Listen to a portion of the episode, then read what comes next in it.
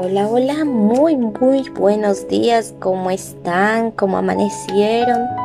Espero que hayan tenido una noche de descanso en el Señor.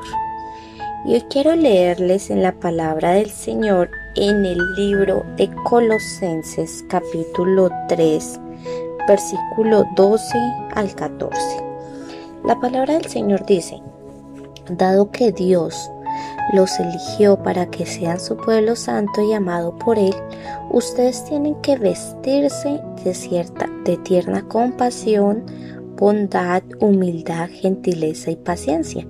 Sean comprensivos con las faltas de los demás y perdonen a todos el que los ofenda. Recuerde que el Señor los perdonó a ustedes y, y así ustedes deben perdonar a otros.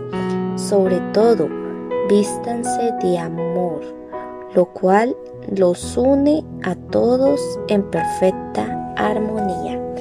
Amén.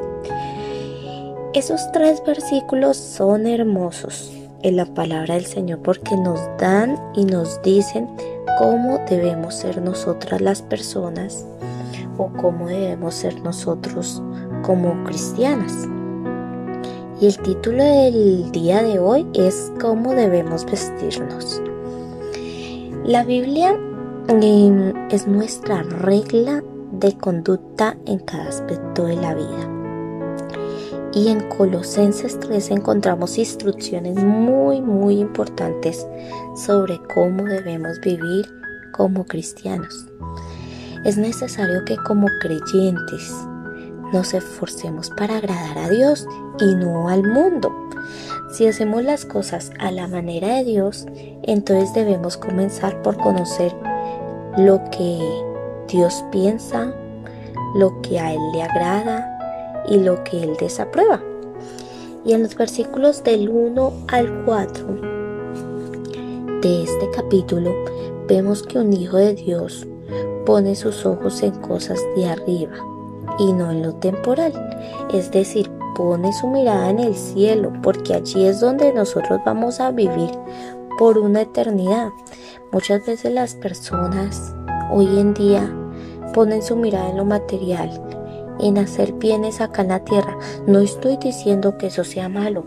Claro que es bueno porque nosotros vinimos a esta tierra a gozarnos la vida, a, a disfrutar la vida pero a disfrutarla de una manera eh, como Dios quiere que la disfrutemos, no con borracheras, no con libertinaje, ¿sí? sino de una manera agradable ante los ojos de Dios. Y mm, es necesario comenzar a hacer cambios en nuestra vida para hacer morir la ira, los enojos, la malicia, la mentira, las malas palabras y todo lo que no agrada a Dios. ¿Qué es hacer morir? Yo ahorita les, les decía que toca hacer morir esa ira, esos enojos. Entonces, ¿qué es hacer morir? Y hacer morir significa dejar de practicar lo malo, es decir, destruirlo, borrarlo, y ya no volverlo a hacer. Y después de que nos quitamos ese vestido del viejo hombre, de la vieja mujer, debemos vestirnos con el nuevo, con el cual eh, se caracterizan que eh, la santidad, la amabilidad, la humildad, la misericordia, la macedumbre, la paciencia, el amor. Yo sé que esto no es una tarea fácil para, para muchas de nosotras. Esto es un proceso que va a durar toda, toda, toda nuestra vida. Pero debemos estar tranquilas y tener paciencia.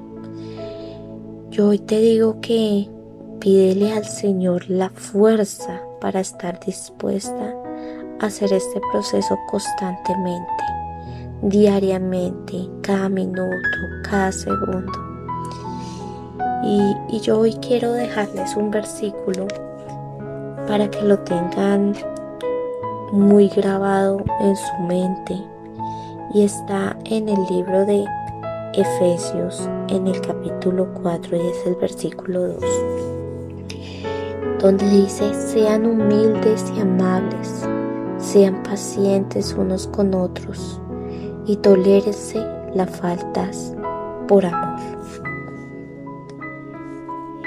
em, hoy quise hablarles de este tema porque hoy en día la sociedad cada vez está peor en nuestra vida.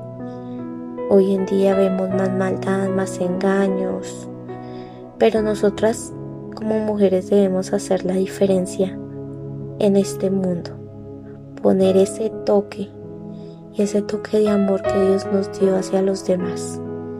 Y esa es una muy buena forma de, predicar y de evangelizar a las demás personas. Entonces hoy te invito a que comiences a, a tener una nueva forma de vestirse para que los demás sean influenciados por ti. Recuerda que te debes eh, vestir de, de amor, de humildad, de amabilidad, de paciencia, de macedumbre y que nos caracterice eso como verdaderamente lo que somos cristianas. Bueno, con esto termino el día de hoy.